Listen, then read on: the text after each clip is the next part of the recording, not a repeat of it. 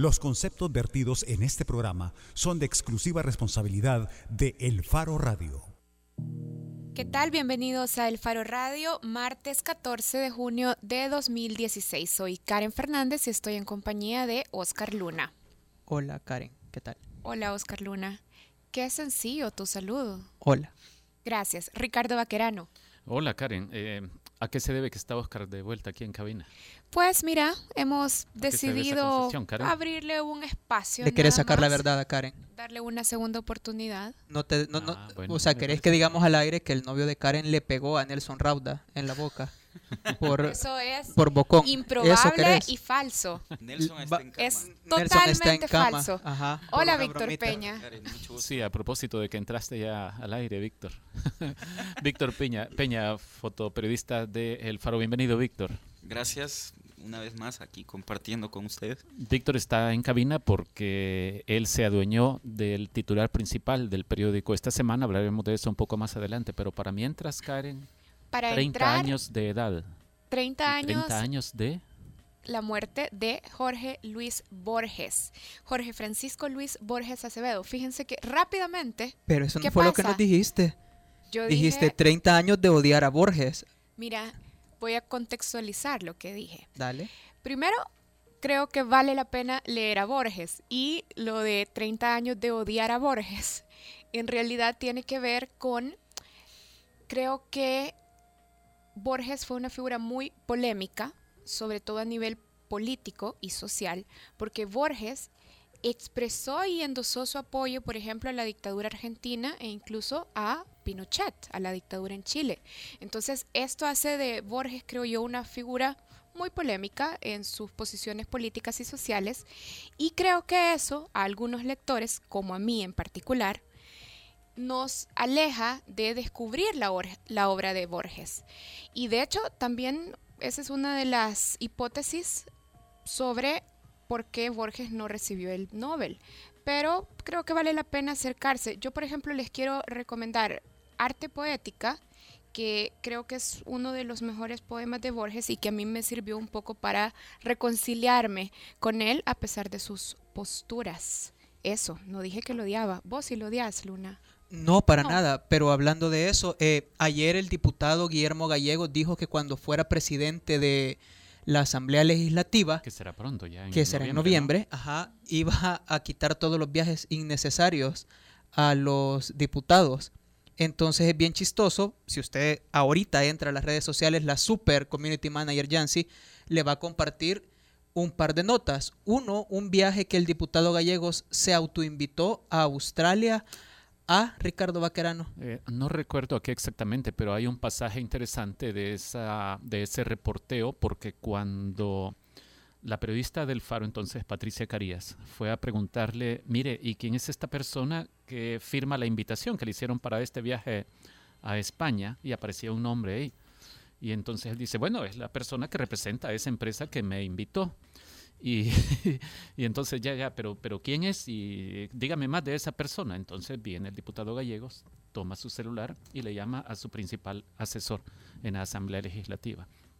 Y resulta que quien firmaba esa invitación era su principal asesor en la Asamblea Legislativa. Entonces ahí se llevó la sorpresa Guillermo Gallegos porque le dije, pero que sí te llamas, pero es que yo te conocía por tal nombre. Vos sos el... Entonces, o sea, qué Sí. montaje tan burdo. Y el otro es el de la invi- una invitación, Una una supuesta invitación para viajar a Australia, ¿verdad? No, a España. A La de España. Australia fue la que a sí, España y, la, otra, fue a Australia. sí. Y también eh, Yancy va a compartir dónde viajan nuestros diputados de la legislatura pasada. Es una lista bien bonita de dónde fue todo, todo, todo, todos ¿Quién los fue el diputados. campeón viajero? El máximo trotamundos.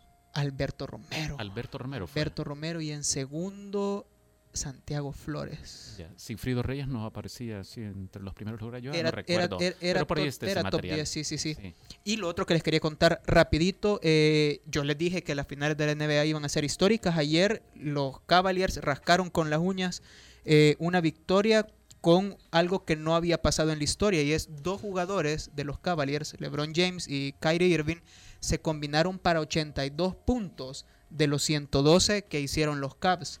Eso no lo había hecho nadie nunca en una final. O sea, Entonces, que entre eh, dos jugadores acumularan esa 82 puntos, 41 cada uno. cantidad. Ya. Entonces, eh, el jueves será la otra en Cleveland. Yo no creo que vayan a ganar ahí, pero será un gran partido digno de ver, así como fue el de la final eh, del básquetbol salvadoreño el domingo entre los Brujos de Sonsonat, de Izalco, Brujos de Izalco, ¿verdad? Brujo de Izalco. y Sí. eh, el Santa Tecla, que ha metido franquicia en todos los deportes habidos y por haber. Sí, yo no acabo de entender cómo un equipo de, de Izalco se convierte en campeón nacional. Me parece raro. Tiene- Bueno, es, es que los brujos prácticamente. Quien es está un hablando equipo es Víctor Peña, que es sonsonateco, por cierto. De antaño que siempre ha Sí, existido en, no, en no- no Izalco. es una cosa nueva. Participó en torneos locales, departamentales y siempre los brujos han estado en los torneos.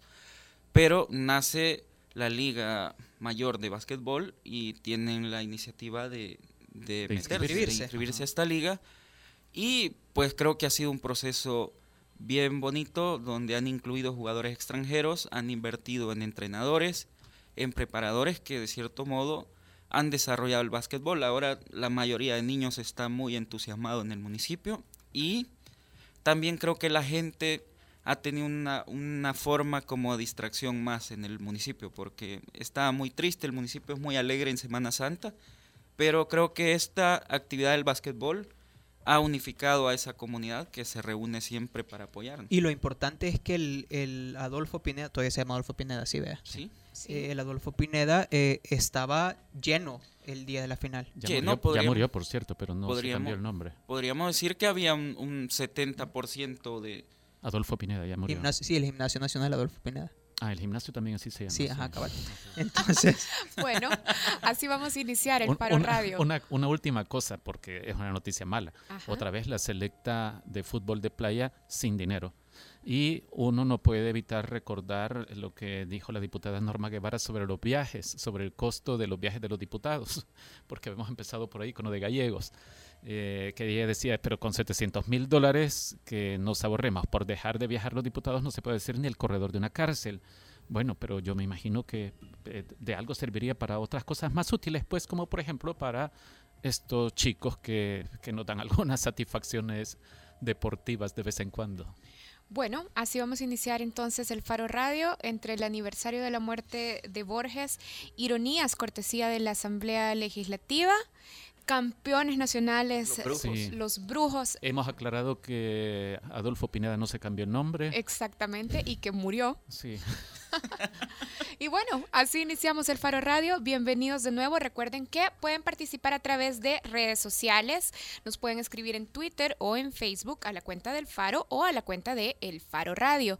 Y también nos pueden llamar al 2209-2887.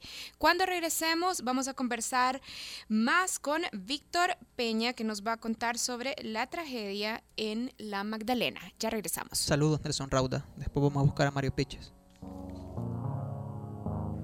El Faro Radio. Hablemos de lo que no se habla. Estamos en punto 105.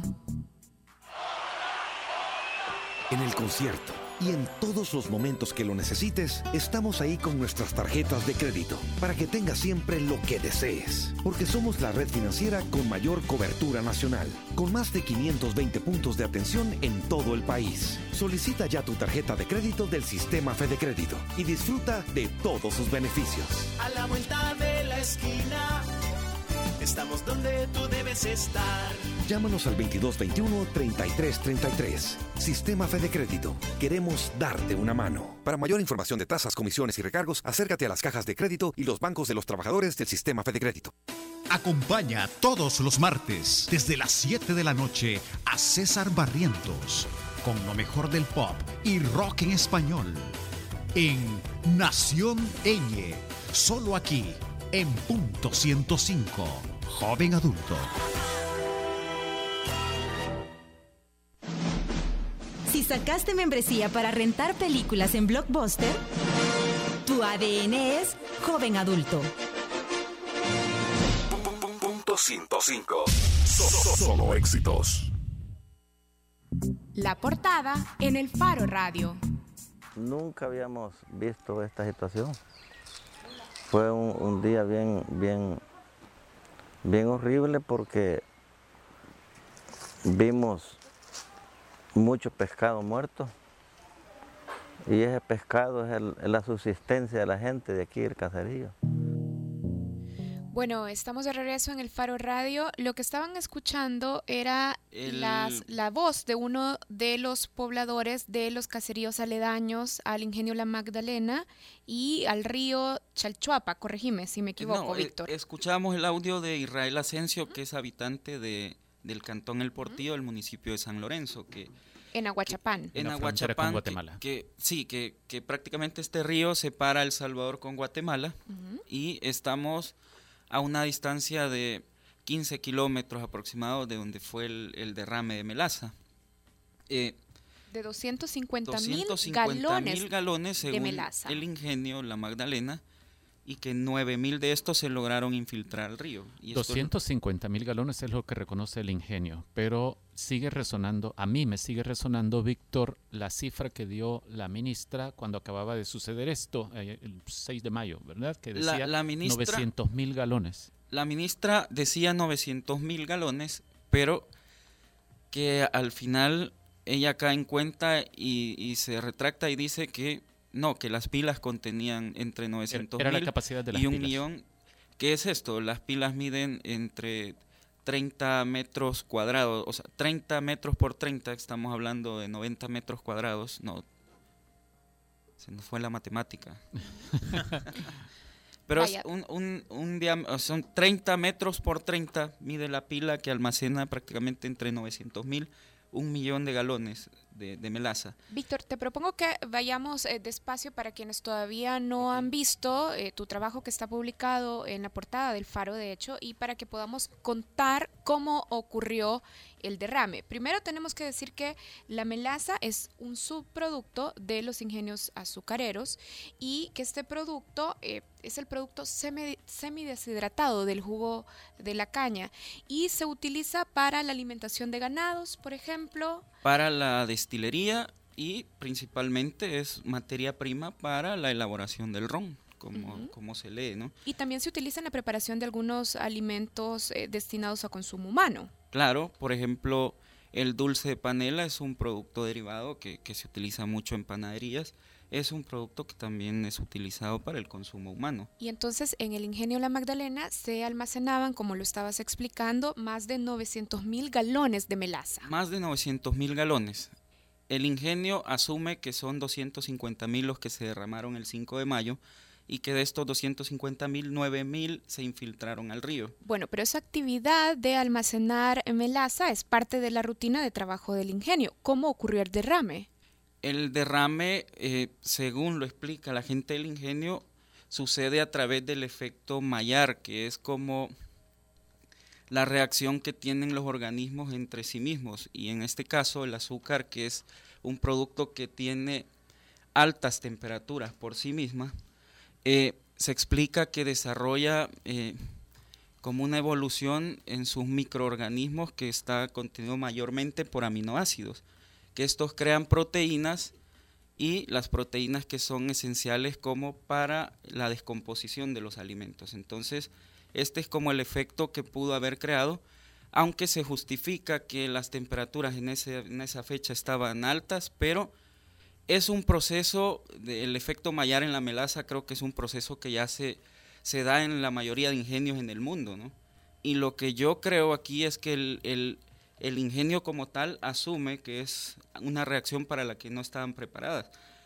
Eh, y hablan de que no tenían las previsiones en seguridad para contener este efecto, hablan de que no tenían las herramientas adecuadas como para contener un efecto tan grande como era la evolución a raíz de las altas temperaturas de la melaza. Vaya, pero si este efecto en Maillard que estás describiendo es un efecto ya documentado, me imagino, es un riesgo que debería de estar presente en la gestión de todos los ingenios. ¿Qué dicen los representantes de la empresa sobre por qué no tenían las medidas de seguridad adecuadas para contenerlo? Porque aunque se conozca que a nivel mundial esto sucede en los ingenios, a ellos nunca les había ocurrido. Entonces, probablemente pensaron que jamás les iba a ocurrir y nunca tomaron la, las- la preparación o, o tener previsión de lo que podía pasarles a ellos también. Sobre todo, cabe destacar que el ingenio La Magdalena eh, es el único que cuenta con pilas de almacenamiento, porque la mayoría de ingenios en El Salvador ya tienen sus tanques para el almacenamiento. De hecho, hay alguien que te dice eso y tenemos un audio. No es algo que nos haya sucedido históricamente en los ingenios y al no haberse sucedido no estaba previsto en los mecanismos de seguridad. A partir del evento del 5 de mayo y que acaba de pasar en otro en otro lugar donde se almacenaba melaza, nos damos cuenta que ese es un riesgo sobre el que hay que trabajar. Y eso es posible, Víctor. No, o sea, solo porque no me pasó, ah, pues no, no hago nada. Es legal, es... Lo, lo que pasa es que lo que decía Karen, vaya, si es que ya se sabe que puede producirse la reacción o que de hecho se produce la reacción melar en el caso de la, de la melaza. eh, y lo que pasa es que lo que el ingenio nos argumenta en este vídeo que trabajó Víctor es que como no tenían antecedentes de que ocurriera una reacción tan de las dimensiones de las que se produjo el 5 de mayo, que terminó rebalsando las pilas, entonces por eso no tenían así como nada que hacer. Ahora que ya sucedió, dicen, bueno, vamos a tomar medidas. Es decir, pero es una cosa que pudieron haber a mí me parece que pudieron haber previsto, pues sí, eso es conocido, eso es de enciclopedia, que sucede eso con la melaza, una reacción exotérmica, algo parecido a lo que sucede con la leche cuando está hirviendo, ¿verdad? Que se crece. Eh, entonces, bueno, habrá que ver qué hace la, la fiscalía, porque esto está en manos de, de, la, de la fiscalía, que ya presentó una acusación ante un juzgado ambiental. Eh, bueno, solo para contrastar un poco, yo creo que cuando escuchábamos el audio de, de don Israel Cermeño, eh, creo que cabe destacar que aunque el ingenio diga que está haciendo las labores de limpieza, aunque diga que el cauce se va a limpiar a raíz de, que cuando crezca el caudal del río a través de la, por medio de las tormentas que bajan por ahí, aquí hay una cosa muy evidente y es que el daño que se creó a las comunidades que se sostienen prácticamente de la pesca, que comercializan la pesca o lo poco que pescan para tener como una economía familiar sustentable, ¿no? Entonces, y también del daño que se habla donde se prácticamente se mató al 100% de las especies en los primeros 12 kilómetros de recorrido según lo que dice el Ministerio de Medio Ambiente y hasta llegar a un 40% de, del daño de las especies hasta el kilómetro 80 del recorrido del río. Entonces, cuando decíamos, la Fiscalía ha presentado una demanda valorada en 3.9 millones, casi 4 millones de dólares, y prácticamente que establece tres puntos, ¿no? que, que en este caso eh, habla de la revitalización del río, la, compensación eh, a las comunidades, y también el pago al gobierno y a instituciones municipales por el gasto que han incurrido. El ministerio también agrega otro y es los costos de una reconversión que dan a entender que sería obligada para el ingenio La Magdalena. Sin embargo, este no está tomado. No lo incluyó la fiscalía. Este, este está tomado en la denuncia que hizo el Ministerio de Medio Ambiente el 23 de mayo, pero este no está tomado por la fiscalía para presentarla al, al... Víctor, en el reporteo que vos hiciste, en la información que recogiste, eh, a partir de esto se puede estimar cuántas familias han resultado afectadas, perjudicadas directamente por el derrame sobre el río, por el daño al río. No hay un estimado, prácticamente las instituciones tampoco. Los municipios han, afectados no han hecho una cuantificación. No, no se sabe todavía porque están trabajando en el caso pero son las zonas rurales donde recorre el río que, que abarca al municipio de Atiquizaya, no, Chalchuapa, Chalchuapa. Eh, San Lorenzo y el municipio de San Francisco Menéndez, hasta donde desemboca el río Paz. Ya en la desembocadura. Víctor, ¿y hay una estimación de cuántas especies resultaron afectadas por el derrame? Si querés, escuchemos el audio de eso. Bueno, escuchemos. Nosotros, así a simple vista, hemos notado por cada especie, posiblemente hay un promedio de 37 individuos va, diferentes por todo. Y nosotros determinamos que son 29 especies ya documentadas que se perdieron en este río.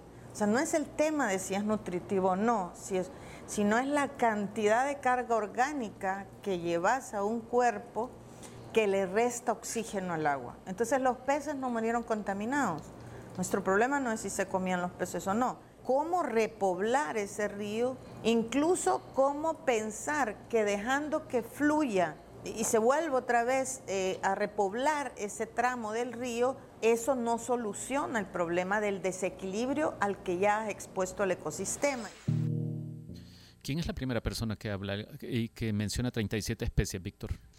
Este es eh, Carlos Roberto Rodríguez, que es un técnico en pesquería prácticamente, que hicieron una evaluación empírica, haciendo un recorrido en el río, consultando a las comunidades, a la gente que pesca, y de esta forma ellos pudieron detectar que eran 37 especies. Afectadas. Pero la ministra ya precisa y dice 29 especies que se perdieron, dice, que se perdieron y que están documentados que se perdieron en el río. Sí, y ella habla, por ejemplo, que las especies están, por ejemplo, un 66% peces, 17% eh, son crustáceos, 10% moluscos y un 7% anfibios son prácticamente así han catalogado la pérdida de las especies a lo largo del río. Y creo que es importante hacer énfasis en algo que Víctor estaba mencionando, que además del impacto directo al ecosistema, también los medios de vida de las comunidades aledañas al río se ven afectados, porque son familias que dependen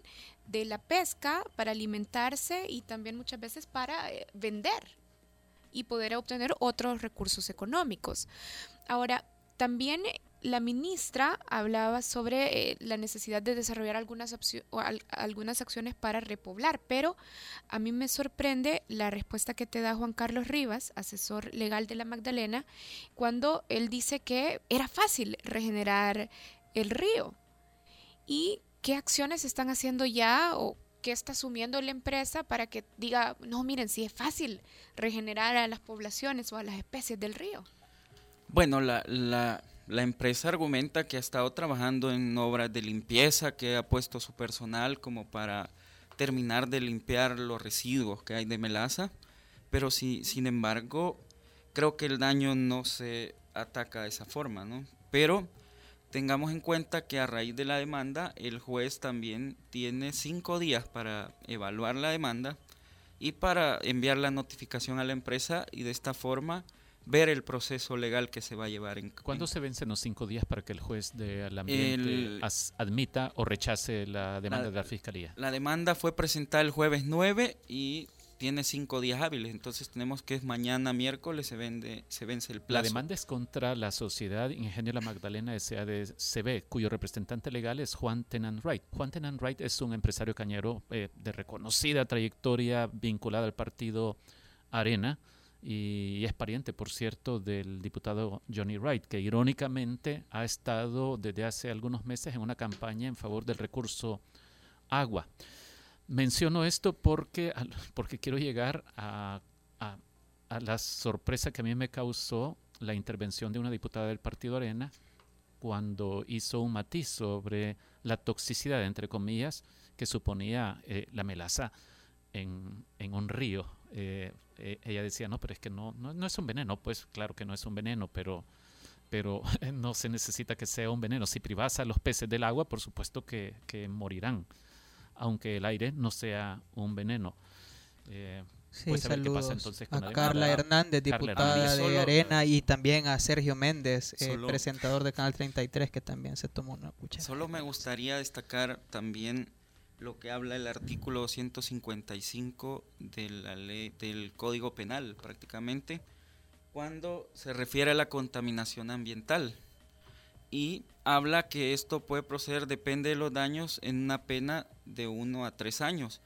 Pero también hay algo que está estancado y es que estos casos también se pueden se pueden resolver administrativamente a través de la responsabilidad administrativa y es que el artículo 89, el, el, Ministerio de Medio Ambiente podría poner multas por los daños que se causen al medio ambiente, siendo así. Pero resulta que la Sala de lo Constitucional bloqueó o, declaró inconstitucional este, este artículo y está estancado en la Asamblea y es por no determinar qué tipo de salarios mínimos establece una multa que puede ir de 1 a 500 dependiendo del daño que se le haga al medio ambiente.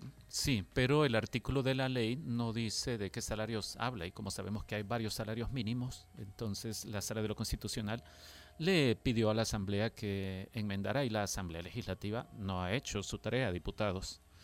Víctor hacía esta precisión porque son como tres caminos posibles. Uno el administrativo, que es este de las multas, otro la vía civil, la demanda civil, que es eh, para pedir responsabilidades. Sí, para pedir reparaciones económicas, como en este caso, y la, otra es la penal. Y la penal que habla de una contaminación culposa, que es en este caso es un, accidente, es una contaminación culposa y depende de lo que se determine puede incurrir en uno a tres años de cárcel. Sí, los invitamos a que vean, eh, le echen una mirada a este video de Víctor Peña, creo que es una pieza que permite enterarse de qué sucedió. Eh, ahí aparecen todos los protagonistas principales de la historia, incluidos algunos de los habitantes damnificados por el derrame.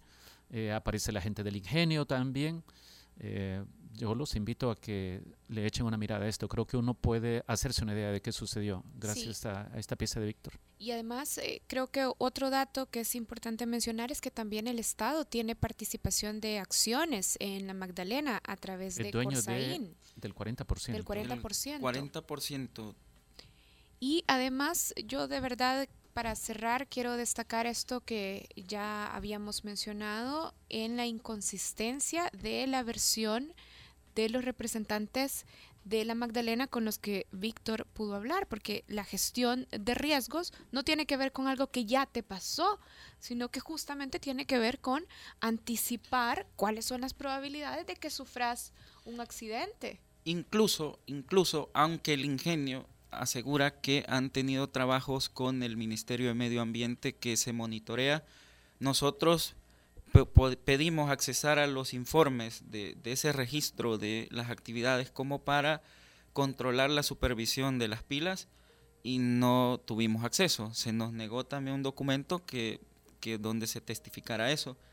Y cuando a la ministra también se le pregunta si ya se habían hecho supervisiones y antes del accidente a los ingenios, ella habla de que se aprende prácticamente de este accidente, se va a aprender como para tener una supervisión en otros ingenios, pero habla y cuando se le pregunta qué, qué se hizo antes del accidente, ella dice que aquí la idea no es buscar culpables, sino... Sí, sí, eso creo que es muy lamentable también, Víctor, la, la, la actuación o la poca agresividad de las instituciones del Estado, en este caso del Ministerio del Ambiente. Tenemos participación en redes sociales. Bessie Río dice, lo de la diputada fue impresentable, debió dejar ir el tarro de melaza a una pecera con peces y ver qué sucedía. Y Víctor Hugo dice, bueno, los estoy escuchando desde la Sacamil. Saludos, Víctor. Eso no dice el tuit, Cari Fernández. Lo parafrasea. Muchas gracias. Dice sintonizándonos desde Sacamil. ¿Quieren melaza? tenemos que ir a un corte, ¿verdad? Tenemos que ir a un corte. ¿Y cuándo regresemos? Y cuando regresemos vamos a hablar con Julio Marenco, periodista salvadoreño en Estados Unidos, y vamos a hablar sobre la lamentable masacre del fin de semana en Orlando. Vamos a hablar de eso y de qué implicaciones tiene esta masacre para la discusión sobre la homofobia en Estados Unidos y también creo otro tema, el control de armas en Estados Unidos. Con eso regresamos en el Faro Radio. El Faro Radio. Hablemos de lo que no se habla. Estamos en punto 105. En el concierto y en todos los momentos que lo necesites, estamos ahí con nuestras tarjetas de crédito para que tengas siempre lo que desees. Porque somos la red financiera con mayor cobertura nacional, con más de 520 puntos de atención en todo el país. Solicita ya tu tarjeta de crédito del sistema Fede Crédito y disfruta de todos sus beneficios. A la vuelta de la esquina Estamos donde tú debes estar. Llámanos al 2221-3333. Sistema Fede Crédito. Queremos darte una mano. Para mayor información de tasas, comisiones y recargos, acércate a las cajas de crédito y los bancos de los trabajadores del Sistema Fede Crédito. Disfruta la nueva temporada de El Tiki Taka. El Tiki Taka. Con el tridente goleador de Gerardo Mason, Osil y Adidas. Siempre en la cancha del 105.3 FM. Jugando de local los lunes, miércoles y viernes a la una de la tarde por punto 105.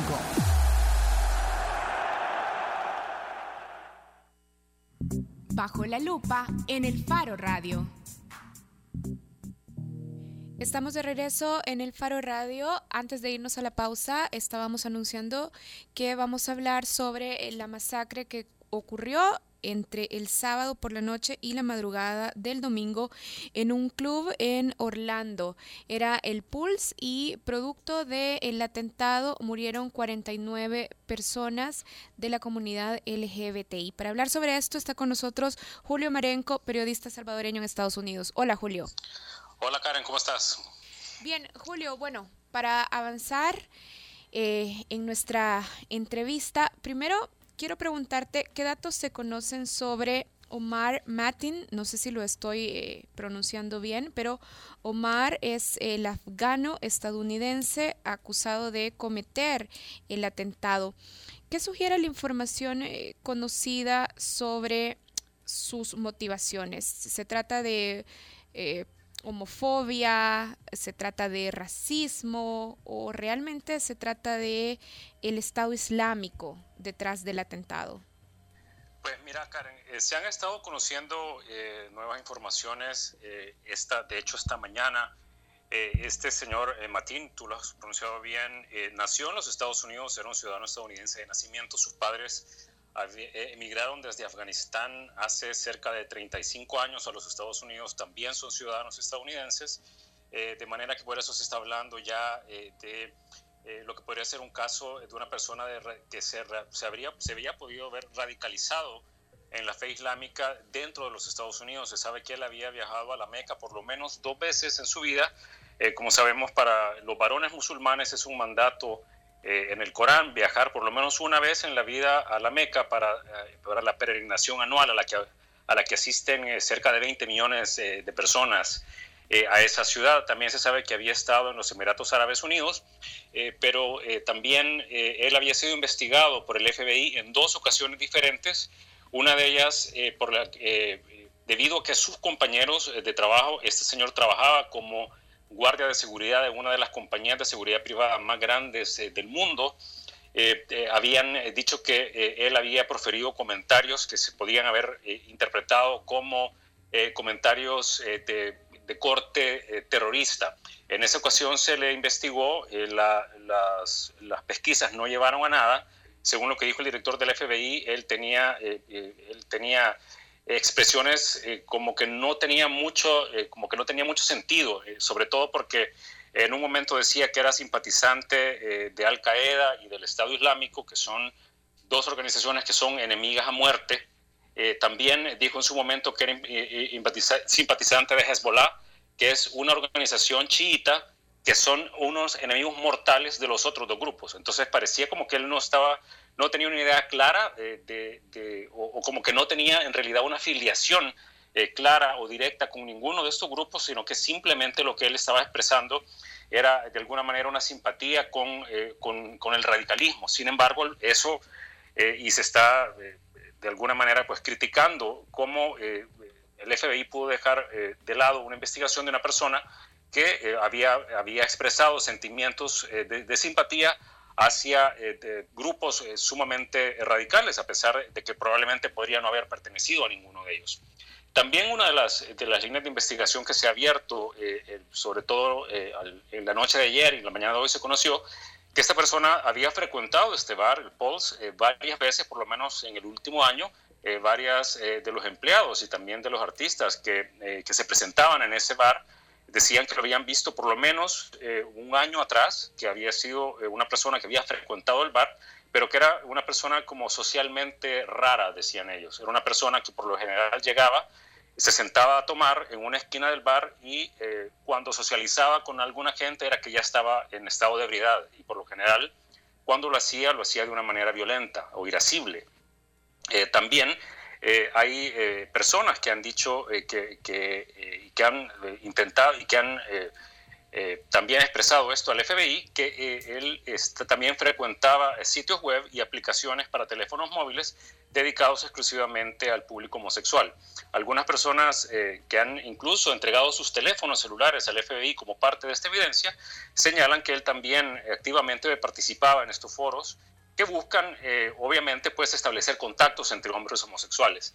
Entonces eso nos da, eh, por lo menos de entrada, una, una descripción de una persona psicológicamente sumamente complicada, eh, también el, imán de la mezquita a la que él asistía en Persian Lucy, la ciudad en la que él vivía, decía que él, si bien asistía regularmente, no era una persona que, se, que, socializaba con nadie, que era una persona muy reservada, muy callada, que asistía a los servicios religiosos y luego se retiraba, que no era activo en la, en la mezquita, en, las, en todas las actividades culturales que ellos desarrollan y sociales alrededor eh, de la religión musulmana y que no era eh, precisamente una de las personas más devotas de la iglesia. Eso es algo que también había dicho su padre que, eh, que él eh, eh, descartaba que eso tuviera una motivación religiosa porque su hijo, si bien era musulmán, no era precisamente una persona pues, que se caracterizara por ser un practicante estricto de la religión.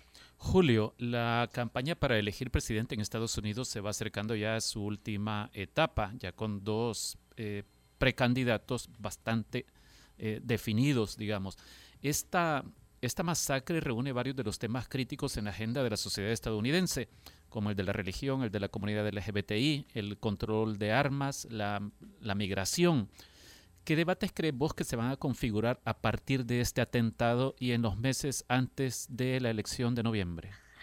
Mira, Ricardo, ese debate ya comenzó. De hecho, ayer eh, Donald Trump, el, candidato republicano, llamó a una conferencia de prensa en la que dijo eh, que esto, en la que sugirió que el presidente Barack Obama era, eh, si no un cómplice directo, por lo menos un cómplice por omisión, según él, eh, por tener una política eh, migratoria, según él, abierta y porque, según él, no ha hecho lo suficiente para condenar y perseguir directamente al extremismo islámico. Él hizo algunas afirmaciones que no son ciertas, por ejemplo, dijo que, que, esta, que, que el atacante era un afgano cuando era un ciudadano estadounidense, que por cierto nació en, la, en el mismo vecindario en el que nació Donald Trump, es decir, son eh, vecinos de nacimiento. Eh, eh, es decir, él renovó también el llamado a, prohibir la, entrada de musulmanes en los Estados Unidos mientras, según él, no se logre determinar que ya la amenaza del terrorismo extremista islámico se ha extinguido y también llamó a cerrar las fronteras de los Estados Unidos a los ciudadanos provenientes de países en los que haya eh, actividad terrorista comprobada. Eh, obviamente esto ha despertado también una preocupación, no solo dentro y, también un rechazo directo, obviamente primero desde el presidente Barack Obama, también obviamente desde Hillary Clinton, la, la candidata demócrata, pero también incluso preocupación dentro eh, de varios congresistas y líderes del Partido Republicano que consideran que estas, estas declaraciones que obviamente atizan más el fuego en momentos en que las heridas todavía están frescas y abiertas, pueden eh, tener un, un, efecto boomerang, en el sentido que pueden radicalizar todavía más eh, a, los, a, a, las personas fuera de los Estados Unidos que puedan que obviamente tienen ya una antipatía en contra de los Estados Unidos y que eh, el expresar opiniones como estas, pues no hacen sino llevar más agua al molino de estas organizaciones. Bien, Julio, gracias por haber atendido nuestra llamada y por hacernos este resumen sobre cómo el atentado puede marcar el rumbo de la campaña presidencial y de estos debates que creo que son de larga data en Estados Unidos, por ejemplo, el tema de control de armas, tolerancia, inmigración. Gracias, Julio. Gracias a ustedes, siempre un gusto estar con el Faro Radio. Era Julio Marenco, periodista salvadoreño radicado en Estados Unidos. Bueno, y Julio estaba entonces eh, para cerrar haciéndonos un resumen sobre cómo de inmediato, por ejemplo, Donald Trump utilizó eh, el atentado para hacer eh, declaraciones culpando al actual presidente de Estados Unidos, Barack Obama, y también cómo esto podría tener implicaciones en la campaña presidencial. Nos vamos a un corte. Cuando regresemos, Sergio Arauz nos da en tres minutos un adelanto de lo que puede pasar esta semana en la Asamblea Legislativa. Ya regresamos. El Faro Radio. Hablemos de lo que no se habla. Estamos en punto 105. En el concierto y en todos los momentos que lo necesites, estamos ahí con nuestras tarjetas de crédito para que tengas siempre lo que desees. Porque somos la red financiera con mayor cobertura nacional, con más de 520 puntos de atención en todo el país. Solicita ya tu tarjeta de crédito del sistema Fede Crédito y disfruta de todos sus beneficios. A la vuelta de la esquina, estamos donde tú debes estar. Llámanos al 2221-3333. Sistema Fede Crédito. Queremos darte una mano. Para mayor información de tasas, comisiones y recargos, acércate a las cajas de crédito y los bancos de los trabajadores del Sistema Fede Crédito. Porque todos estamos hechos de canciones y vibraciones. No te pierdas todos los viernes, desde las 7 de la noche, Hechos de Música, con Carlos Galicia. Hechos de música,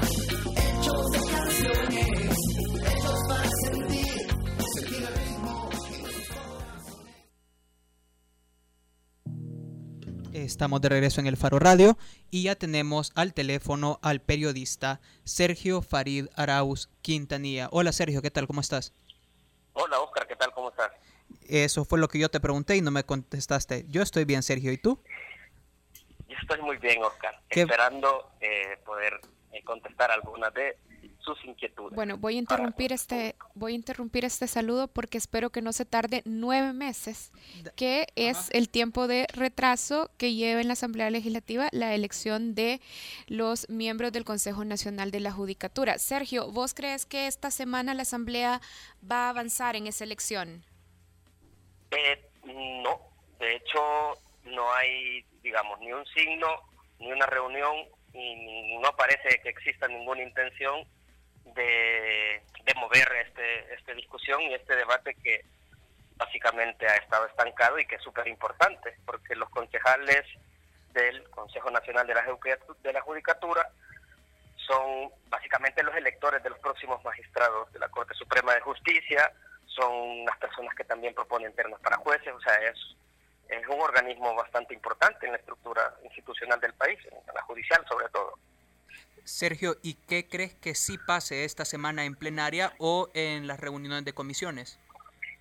Mira, hoy estaba platicando con un funcionario del Ministerio de Hacienda y también platicaba con un asesor legislativo que ha estado dándole seguimiento al tema de pensiones y me, o sea, el de Hacienda me decía que no tenía esperanza de que esta semana eh, existiera votos para la propuesta de reforma al sistema previsional, pero en la Asamblea Legislativa este asesor que le ha dado seguimiento al tema me dice que hay reuniones que no son necesariamente públicas, son reuniones de, lobby entre la bancada del frente que necesita los votos de Gana o la mitad de Gana y la mitad del PCN, o sea, necesita 43 votos.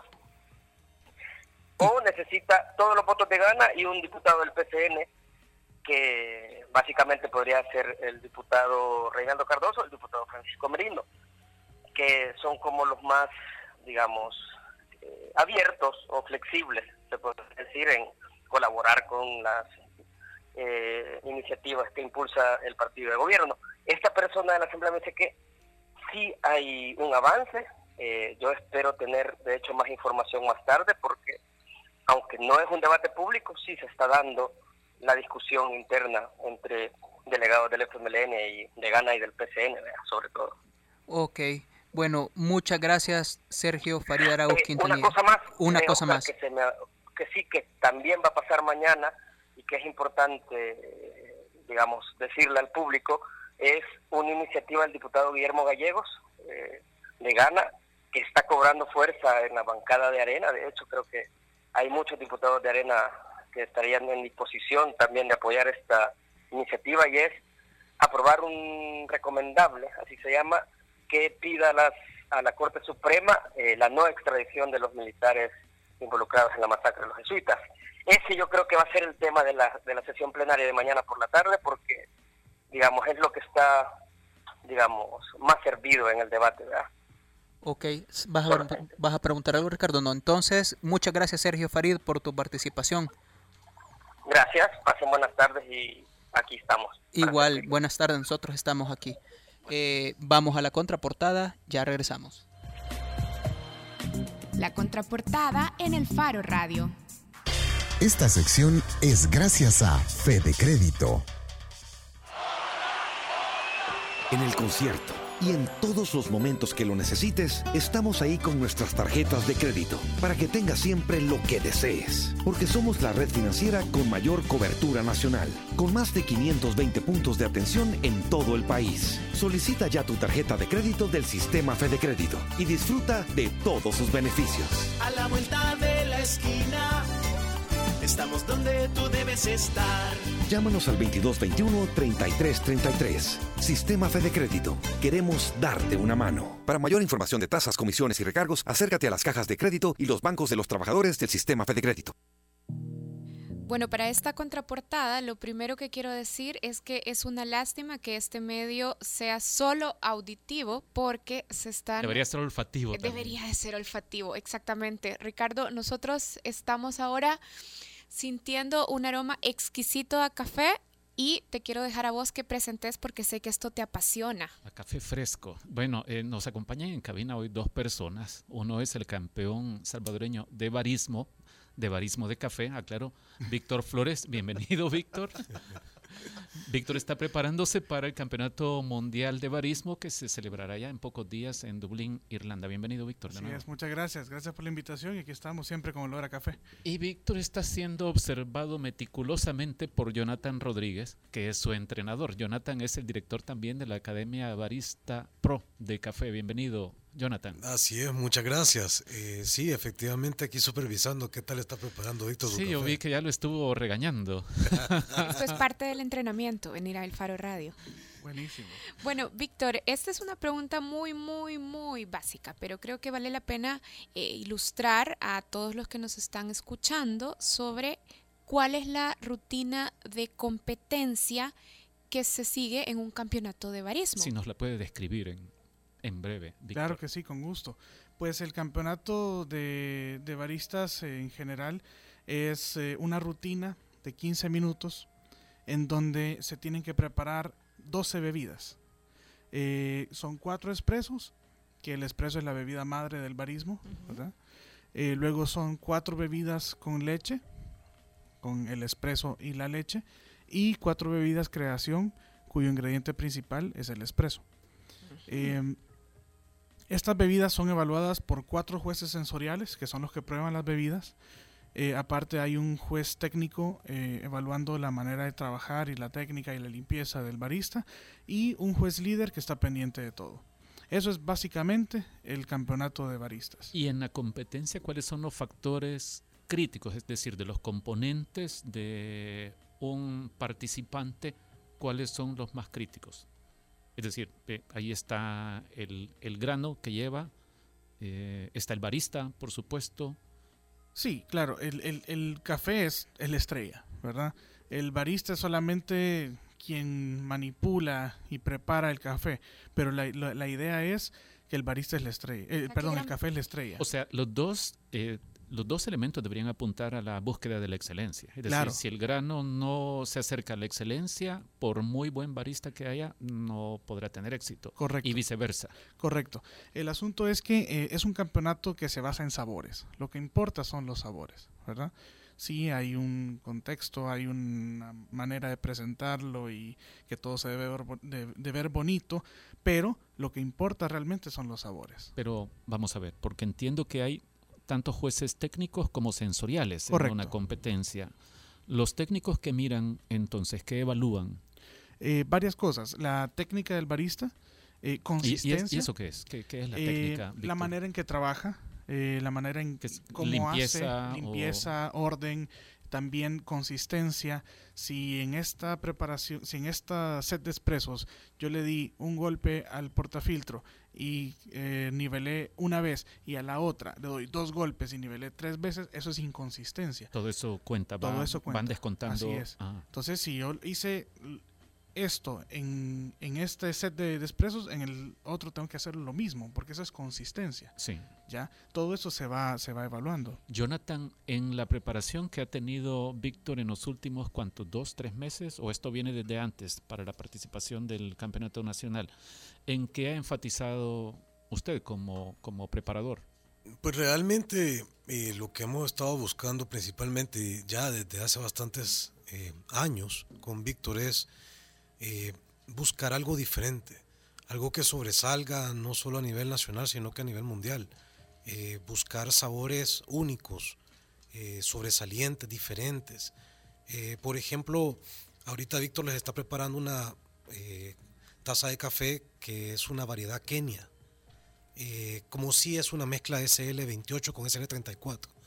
Son dos variedades desconocidas bastante en el rubro del Salvador. Y cultivadas en El Salvador. Cultivadas 100% en El Salvador. Entonces, con esto estamos marcando algo diferente.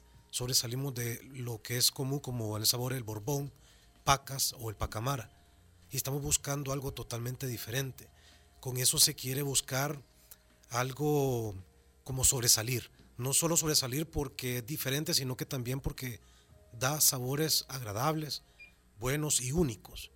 Entonces con Víctor lo que se ha estado tratando de trabajar es crear bebidas o formas técnicas eh, consistentes, pero al mismo tiempo acompañado de un buen café, una buena preparación para poder extraer un sabor único. Antes de que nos den una idea de, de en qué están pensando ofrecer en el campeonato en Dublín, yo lo que quiero preguntarles es esto, ¿nos puede explicar en breve cómo es que funciona lo de los jueces sensoriales? Porque si le preguntamos aquí a Karen, ¿cómo te sabe este café que te acaban de servir? Eh, ¿Qué dirías, Karen? Bueno, uno para empezar diría, sabe como a café. Eh, pero eh, los baristas suelen utilizar una terminología en la que hablan de notas de no sé qué y un final de no sé qué y cuerpo tal cosa. ¿Cómo es que logran consenso los jueces sensoriales como para poder decir, este señor que acaba de participar tiene, merece tal puntaje? Realmente el trabajo que se hace en este campeonato no solo es de baristas, sino que también de jueces. Los jueces pasan por un arduo trabajo duro, realmente donde deben de estar eh, calibrándose, porque al mismo tiempo hay que entender algo, el café por muchos sabores diferentes que tenga o gustos que tengamos con respecto al café, tantas bebidas que existen a base de café, el café es bastante objetivo. Estamos buscando un balance armonioso entre la dulzura, acidez, el amargor y el cuerpo. Y por ejemplo, Jonathan, a ver, si yo estoy, no sé, en una tienda de cafés y voy por un café ¿qué debería de aprender a reconocer entonces? Ahora yo me estoy tomando un trago de este café y por ejemplo lo primero que advierto es que a la orilla de mi lengua siento un sabor un poco ácido. Eso puedo aprenderlo a reconocer en todos los cafés. Eso es en lo primero que me debería de fijar, por ejemplo. realmente, recordémonos que hay diferentes niveles de sabores. En el café estamos buscando, como les dije, la dulzura, que donde la van a sentir en la punta de la lengua, eh, van a sentir la acidez, donde está sintiendo los laterales de la lengua, eh, el amargor que se siente en la parte de atrás de la lengua, pero ese amargor debe ser un amargor totalmente agradable, que haga una sinergia, una armonía con el resto de dulzura y acidez. Mucha gente piensa que la acidez es un defecto del café. Eso está dependiendo del tipo de fruto que se está usando, el tipo de café que se utiliza. Cafés de mayor calidad o de mayor altura suelen tener mayor nivel de acidez, pero al mismo tiempo por, frutos eh, que han sido cortados con mayor madurez, que tarda mucho más en madurar, estos se van llenando mucho más de miel, haciéndolos también bastante mucho, mucho más dulces, con mucho más cuerpo, haciendo pues en realidad una taza bastante balanceada. Eh, al final, eh, el consumidor tiene que estarse apoyando de baristas o de cafeterías especializadas para ir detectando y educándose el paladar. Recordémonos que los sensores son ventanas al cerebro. Eso nos engañan, pero lo que podemos estar engañados es en el cerebro. La cultura que podamos tener a veces, yo en, en la academia, lo primero que le digo a la gente es, me encantaría poder vender a todo el mundo antes de entrar a la academia para aprender, porque siempre venimos con el prejuicio del que el café es amargo, y eso no es cierto, eh, o que el café es muy ácido. Eh, realmente, por ejemplo, podemos ver que este café es bastante dulce, eh, tiene bastantes notas florales, bastantes notas a té y, inclusive bastante refrescante. Eso son cosas que se van aprendiendo. Realmente eh, el apoyo que podemos tener con expertos en el área como los baristas, pues obviamente va a hacer que los consumidores se vayan educando poco a poco y vayan valorando la bebida como tal Tanto así que, que podemos hacer de que los cafés buenos que se exportan comiencen a quedarse localmente. Y justamente de eso quería hablar, de los granos salvadoreños también participando en la competencia. Ustedes decían, bueno, se trata eh, por un lado de el barista que va a ser observado por los jueces, pero también cuenta el grano. ¿Ustedes tienen idea de en las competencias anteriores o en esta qué proporción de los competidores utiliza granos salvadoreños? Pues por lo menos en este año sabemos de que, bueno, El Salvador lleva grano, dos, dos granos totalmente salvadoreños. Eh, de Turquía también lleva un grano eh, Borbón del área de Occidente, de Huayúa. Eh, de Francia, que ha sido finalista, también lleva un Borbón de Santa Ana. Y creemos que la muchacha de Polonia también lleva un pacamara. grano salvadoreño. ¿Nos pueden contar esto, Jonathan y Víctor? Eh, ¿a, qué se refieren cuando dicen que llevarán a la competencia un café inédito? realmente. ¿Por qué se ríen? Eh, realmente, eh, parte de una, de una presentación se, da no solo en llevar algo totalmente típico, algo salvadoreño, porque si fuese así, llevaríamos entonces el Borbón, que es lo que siempre se ha sembrado en El Salvador. Eh, no, al contrario, estamos llevando dos pacamaras, eh, café inédito, realmente es, es, es, por lo único que es. Eso es un café diferente que no hay, ese café no existe en ningún lado del mundo más que en El Salvador. Vamos a ver, pacamara es un café originario de El Salvador, porque aquí se creó en laboratorio, aunque se ha ido expandiendo poco a poco. Hay países centroamericanos que ya lo están adoptando. E inclusive hasta sudamericanos. Pero entonces, ¿de qué está hablando Jonathan? ¿Es un café mutante, un pacamara mutante? ¿o es una mutación de un pacamara. Se ha descubierto una mutación. Así es. Eh, lo poco que les podemos decir es eso, que es un café, eh, una mutación espontánea que se dio en una finca y em, eso es lo que vamos a ir a presentarle al mundo, a, a develar esto nuevo que hemos descubierto. Solo eso nos pueden decir. Correcto, porque lo demás Qué bueno, se nos acaba el tiempo, no, no, nos queda más que desearle buena suerte. Me imagino que los dos viajarán. Sí, así es. Sí, ¿cuándo es el que le toca competir, Víctor? El campeonato es del 22 al 25 de junio. Eh, 22 y 23 es la primera ronda, eh, donde competimos todos los 60 baristas de, de, de, todo el mundo. A mí me toca el segundo día, que es el 23, eh, a las 12.50 hora Dublín, 5.50 de la mañana más o menos hora El Salvador. ¿Existe posibilidad de, que repitamos el primer lugar? Es decir, que salgamos campeones de ahí, como ya sucedió en 2011 con Alejandro Méndez. Posibilidades siempre hay y estamos trabajando para, para, para, sacar el mejor resultado posible. Ok, bueno, muchas gracias. Jonathan de Academia Barista Pro y Víctor Flores de Biscuit Factory, campeón nacional de barismo. Muchísimas gracias, a ustedes. Gracias a ustedes. Esta sección fue gracias a Fede Crédito.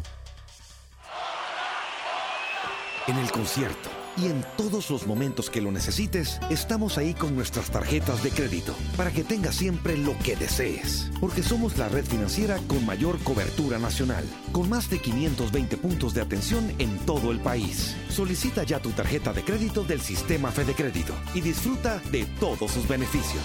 A la vuelta de la esquina, estamos donde tú debes estar. Llámanos al 2221-3333. Sistema Fede Crédito. Queremos darte una mano. Para mayor información de tasas, comisiones y recargos, acércate a las cajas de crédito y los bancos de los trabajadores del Sistema Fede Crédito. Bueno, ya nos tenemos que ir. Oscar Luna, como siempre, ha seleccionado una canción. Espero que no los decepcione. Gracias, Ricardo. Que no nos decepcione. Que no nos decepciones. Ah, ok bueno, a la audiencia, que no la decepciones. Gracias Ricardo, gracias a todos los que estuvieron. No, no, no creo, bueno, no sé, fíjate. Yo, a mí estas cosas me ponen bien feliz porque eh, voy a poner un grupo salvadoreño nuevo que hace música electrónica y que suenan súper bien. Esto es Primal Pulse Basil. Con esto nos vamos. Nos escuchamos jueves.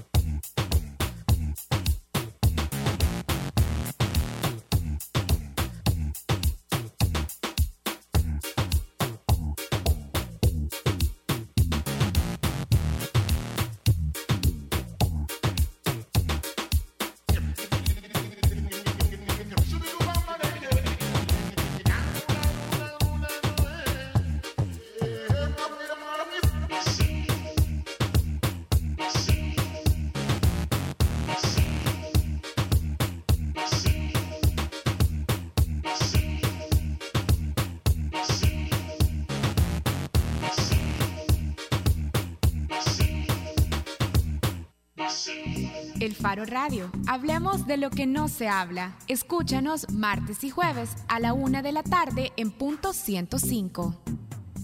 Los conceptos vertidos en este programa fueron de exclusiva responsabilidad de El Faro Radio.